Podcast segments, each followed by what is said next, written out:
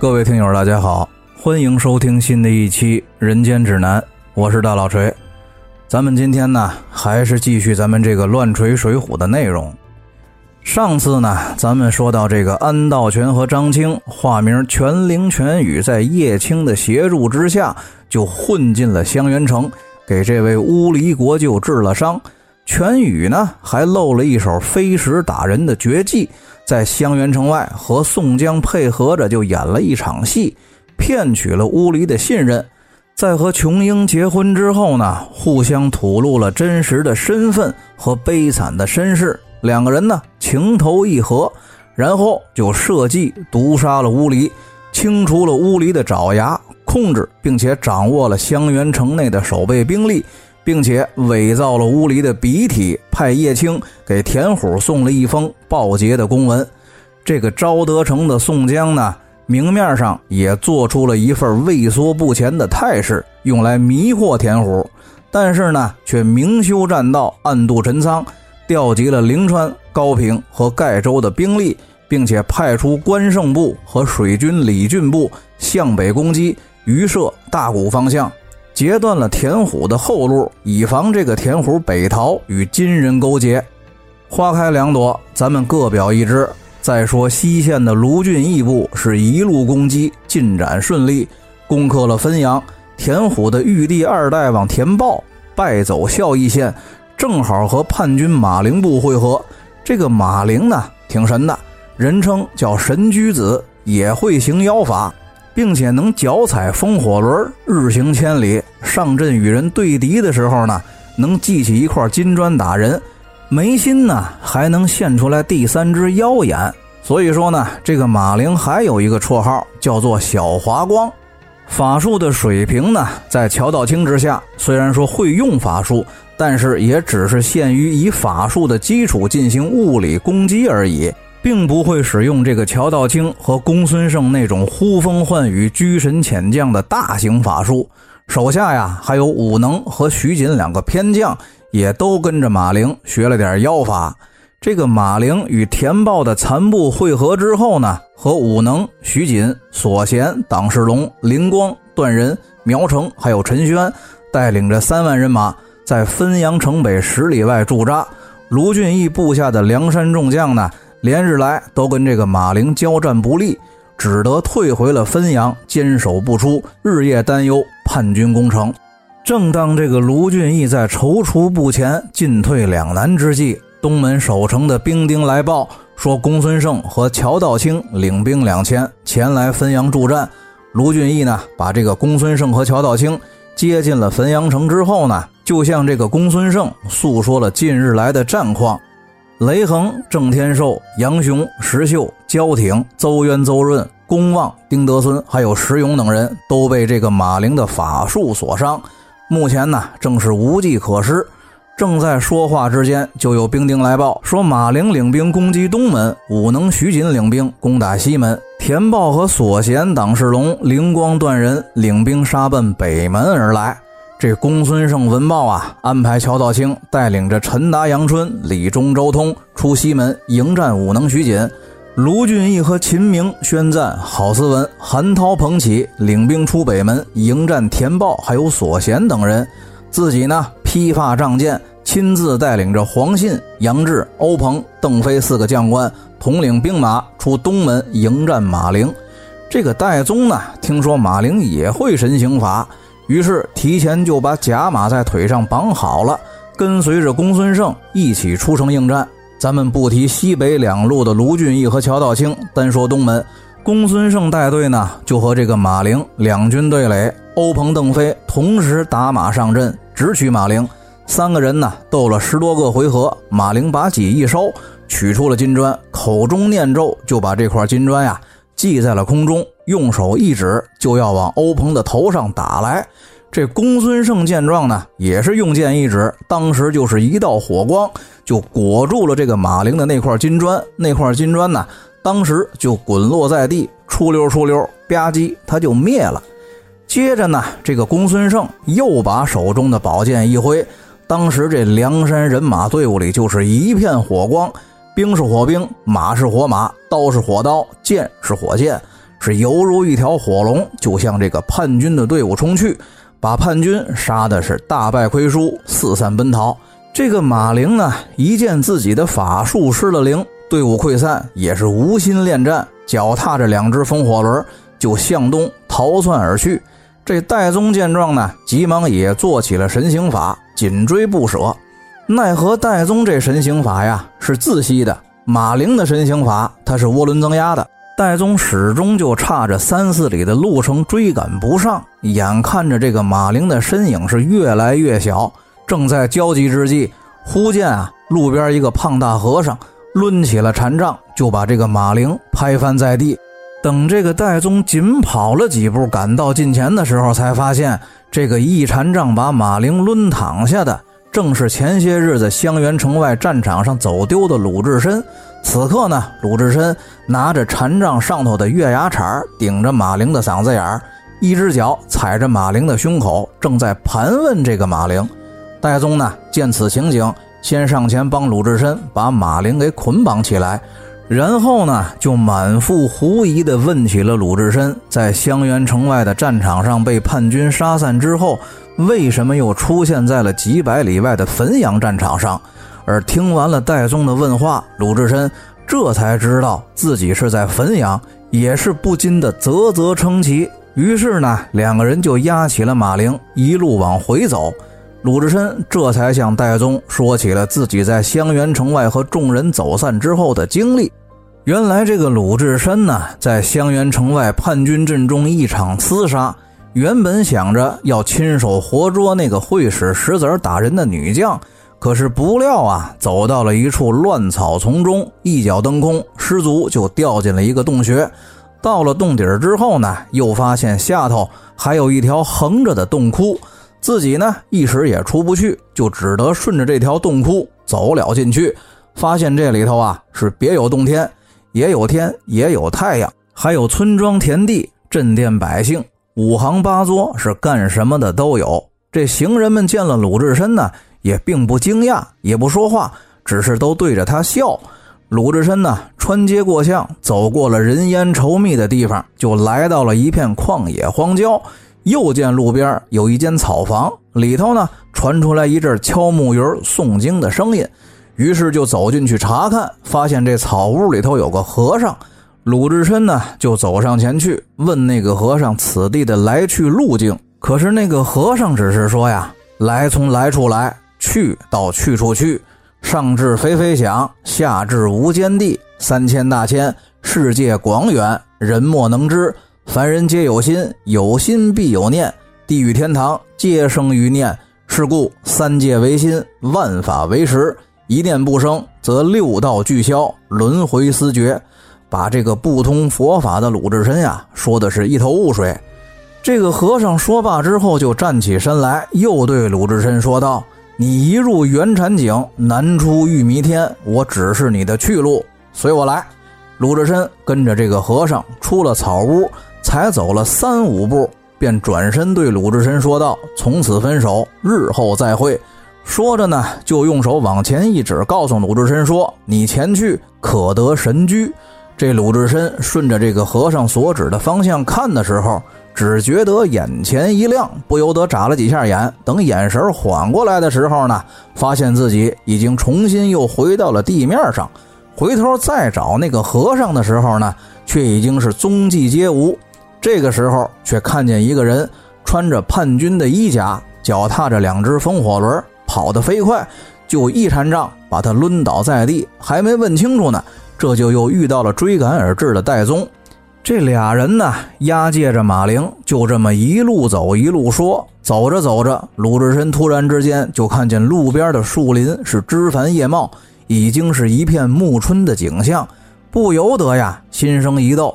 于是便问戴宗：“这汾阳和襄垣相隔只有三百多里，俩地儿的节气就能差这么多吗？明明才刚二月底，正是桃树开花的季节。”怎么这个汾阳路边的桃树就长这么大的叶子了？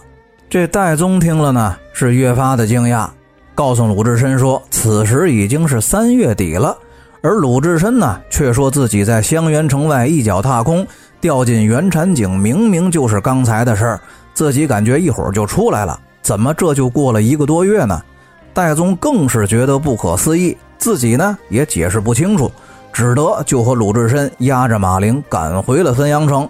两个人回到汾阳的时候，公孙胜和乔道清已经协助卢俊义杀退了叛军，收兵回了城。叛军的左贤、党世龙还有灵光三名将领阵亡，田彪和段仁、陈轩、苗成带领着残部向北逃窜。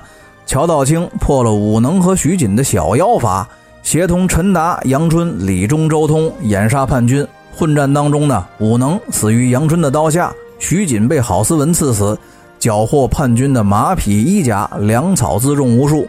此时，这个卢俊义见到鲁智深还有戴宗把叛军的主将马陵给活捉到了，心中大喜之余，也感到诧异，于是呢，就问起了鲁智深的来历和经过。鲁智深就又把战场坠井和昭德府前线的事儿详细的说了一遍。卢俊义和部下的众将听了，也都是惊讶不已，就连这个公孙胜也是没法解释。众人当时呢，也只得作罢，不再深究。随后啊，这个卢俊义见了被俘的马陵，并且亲手替马陵松了绑，一番的安抚。由于这个马陵在路上已经听鲁智深说了自己的一番奇遇，知道这个胖大和尚虽然说看上去鲁莽，但的确是个有慧根的人。此时又见卢俊义如此的义气，连忙跪倒施礼，表示自己愿意弃暗投明，归顺朝廷。当天，卢俊义设宴庆祝，不必多说。第二天，晋宁府新任的文武官员到任，留守的梁山将佐与新任的官员交割完毕之后呢，都来汾阳卢俊义部报道。卢俊义派戴宗陪同着马陵前往昭德府宋江处报捷之后，继续和军师朱武商议进兵方略。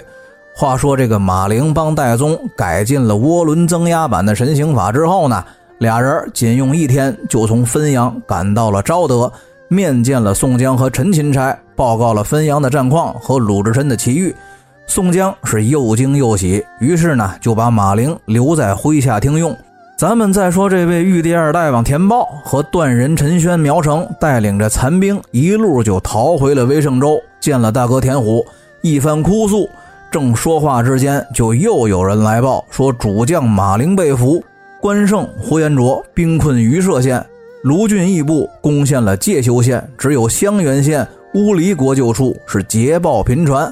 宋江部目前在昭德城龟缩不出，不敢应战。这田虎闻报之后，当时就大惊失色，文武群臣也都是纷纷的手足无措，七嘴八舌的就议论着要弃城北逃，投奔金国。田虎麾下的右丞相卞祥则一力主张，咱们可以仗着威胜州群山环抱。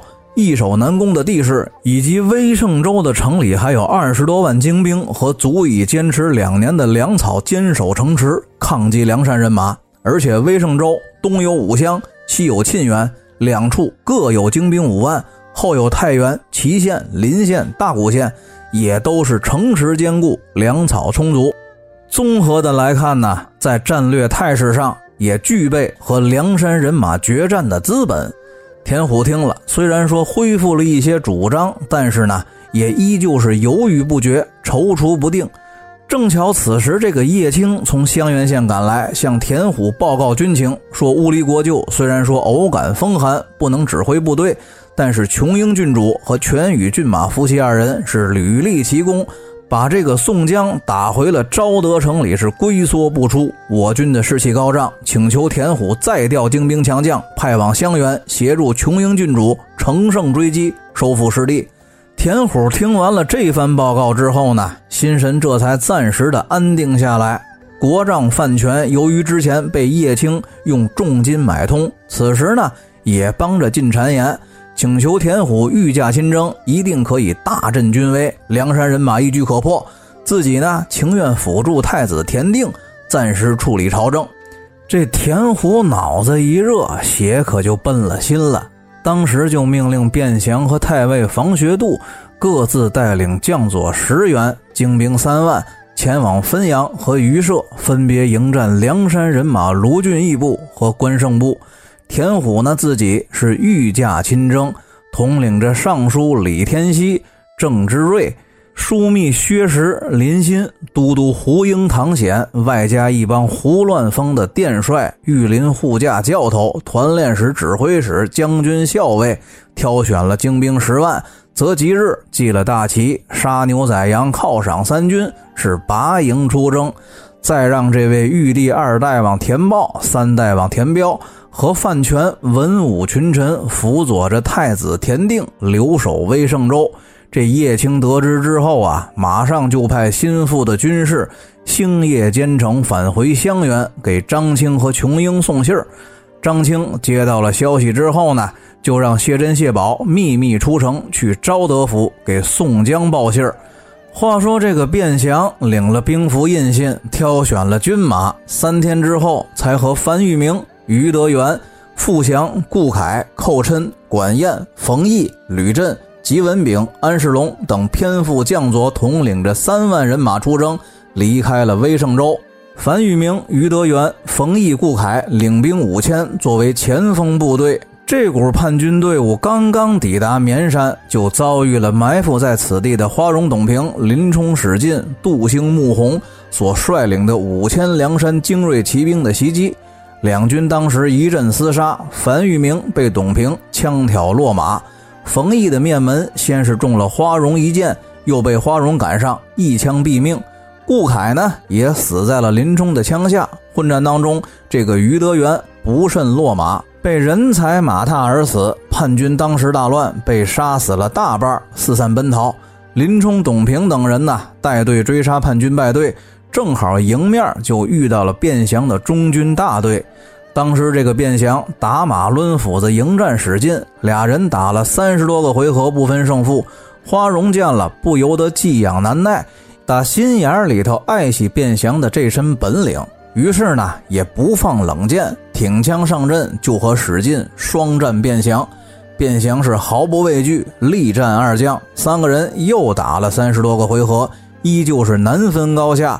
这叛军阵上，卞祥手下的偏副将佐怕主将卞祥失手，急忙就鸣金收了兵。花荣和董平一见天色已晚，己方呢仅有五千轻骑兵，寡不敌众，也不缠斗追赶。当时两军各退五里，安营扎寨。咱们再说田虎带着手下的一众将领，连帮闲的带起哄的一大帮人，率队出征，离开威胜州一百多里路，安营扎寨。正好赶上天降大雨，不能行军。这个田虎呢，虽然说也是苦出身，但是自从登基当了草头皇帝之后，就养尊处优的忘了本。一见天气不好，无法行军，也乐得歇着。每天呢，就在中军帐里花天酒地，而且还带了几个自己喜欢的嫔妃，天天陪着田虎弹唱歌舞、饮酒作乐。这大雨一连就下了五天。军营里、道路上到处都是泥泞不堪，就连这个叛军士兵的武器和装备也都反了潮，刀也锈了，弓也软了，士兵的营帐呢也都是处处漏水，苦不堪言。而几乎与此同时，索超、徐宁、单廷贵、魏定国、汤龙、唐斌、耿恭等梁山将领汇合了关胜、呼延灼、文仲荣、崔野的地面部队。和李俊的水军船队之后，决定留单廷贵和魏定国镇守潞城。关胜和李俊等人率部水陆并进，一举就攻克了榆社，把索超和汤龙留下把守榆社，并乘胜长驱直入，势如破竹的就拿下了大谷县。第二天，关胜部也因为大雨连绵无法行军，就留在大谷县城里休整。同时呢，有人来报说，卢俊义留下了宣赞郝思文、吕方、郭盛把守汾阳之后，已经连下介休和平遥两县，分别交给了韩涛、彭起和谢家兄弟留守之后，已经带队围了太原城。只是因为近日来雨大，还没有展开攻城的行动。这李俊闻听呢，就建议关胜：现在这个太原城的守备叛军，虽然说已经是强弩之末。但是毕竟还有几万人马在城里，况且这个太原城的城池坚固，粮草充足，敌众我寡，实力悬殊。倘若这个太原城的叛军守将狗急跳墙，趁大雨连绵挑选死士攻击卢俊义部的话，难免会造成不必要的损失。并且呢，李俊进一步向关胜讲明，说自己有一条计策，如此这般就可以协助卢俊义攻克太原城。关胜听了，觉得有理，于是呢，就派李俊挑选人手和船只，前往太原支援卢俊义。话说这个李俊领命出了大谷县，回到了水军的船队驻地，把船队呢交给了童家兄弟统带，自己和三阮二张。挑选了两千名精壮的水手，星夜兼程，冒雨就赶到了太原城外卢俊义部驻地报道。见了卢俊义之后呢，几个人一番密谋策划，定下了作战方案，马上就派出了大量的梁山兵卒，协同李俊带来的两千水军，连夜砍伐木材，制作木牌，又到太原城外的高地上，趁连日大雨，水位暴涨。利用地势开凿水道，把智伯渠和进水引向了太原城。这太原城里的叛军守将张雄、向忠和徐悦这三个人是田虎麾下的将领当中最最生性残暴的，手下的军卒也都是个个的凶残淫暴。太原城里的百姓们多年来由于不堪忍受田虎叛军的暴行，城里有百分之七八十的百姓人家都抛弃了家产。背井离乡，四散逃亡。张雄等人呢，被卢俊义部围困，企图负隅顽抗。这三个人果然如李俊的预判一样，打算趁大雨连绵，城外梁山人马必然会往高地转移，打算趁梁山人马军心不稳的时候带队出城攻击。只是张雄等人没想到啊，这李俊预判了他们几个的预判。正当张雄等人披挂整齐，点齐了人马，准备出发的时候，突然之间就听见城外一阵的锣响震天，人声鼎沸。上城查看的时候呢，发现这围城的梁山人马都已经冒雨集合，撤到了城外的高地上。这张雄呢，见了城外此番情景，正在懊恼疑惑之际，忽然就又听见从太原城外的东边、西边以及智伯渠的方向。传来了一阵震耳欲聋的声音，有如千军万马。抬眼望去的时候，发现这三个方向各有几丈高的水头，一条白线就朝太原城扑来。顿时啊，是心慌不已，手忙脚乱，不知所措。还没回过神来，就听见守城的兵丁大喊：“说有梁山的兵卒乘着木牌，顺着水头而来。”说时迟，那时快，等这个张雄看清楚的时候。李俊、三阮和二张已经带着人，借着几丈高的水面，从木排就爬上了城头的垛口，一阵冲杀就砍倒了几十个叛军。张雄也被张衡一刀砍倒，被张顺赶上，一刀就剁了脑袋。这城上的叛军，当时被杀的被杀，溺水而亡者也是不计其数。水性好点的，侥幸跳水逃了生。这太原城里还来不及上城头的叛军士兵和剩余的百姓也被淹死了无数，房屋建筑损坏严重，仅有一千多人爬上了北齐神武皇帝所建的避暑宫的台基，得了一条活命。城外的百姓呢，由于事先得到了卢俊义的疏散通知，都提前到高地避难，所以说并未受损。水退之后。卢俊义率部进城，发现这城里各处一片狼藉，淹死的老百姓和叛军啊，尸积如山。在避暑宫的台基上躲过水灾的老百姓，都齐齐的跪在街边向自己求饶，心中呢也难免不忍，觉得李俊的这个计策虽然说有效，但是有些过于歹毒了，只好出榜安民，命令三军将士们清理城中的尸体和被毁的建筑。帮助幸存的老百姓修整房屋，藏在树上躲避洪水的向忠和徐悦呢，也被活捉。卢俊义下令把两个人斩首示众，以儆效尤。又打开了太原城的府库和粮仓，取财物和粮食赈济太原城里城外的百姓。一切都安顿妥当之后呢，派信使前往宋江部报捷。不必多说。此时啊，这个田虎御驾亲征率领的十万大军，还因为连日大雨道路难行，驻扎在铜笛山的南侧。各路探马回报的消息，除了打败仗，就是丢城池。就连一向捷报频传的襄垣方向，也传来了乌离国舅因病身亡。琼英郡主和全羽骏马退回了襄垣城，给乌离发丧出殡。这田虎闻报，顿时就失了主张，急忙命人到襄垣传旨，想调全宇到身边来护驾。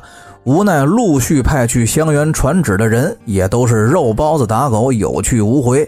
急得这个田虎也没心思喝酒了，也没兴致听曲了。见天的在中军发愁。第二天雨过天晴，田虎正要下令部队拔营起寨，继续行军的时候，就有探马回报说，孙安和马陵也相继投降叛变，梁山人马已经抵近铜敌山。田虎闻报啊，顿时气得七窍生烟，咬着牙跺着脚的撒狠许愿，说有能活捉孙安、马陵者，赏千金，封万户侯。当时这个田虎就披挂整齐，亲自带队出了营。孙立、马林带领梁山前队和田虎的叛军队伍两军对垒。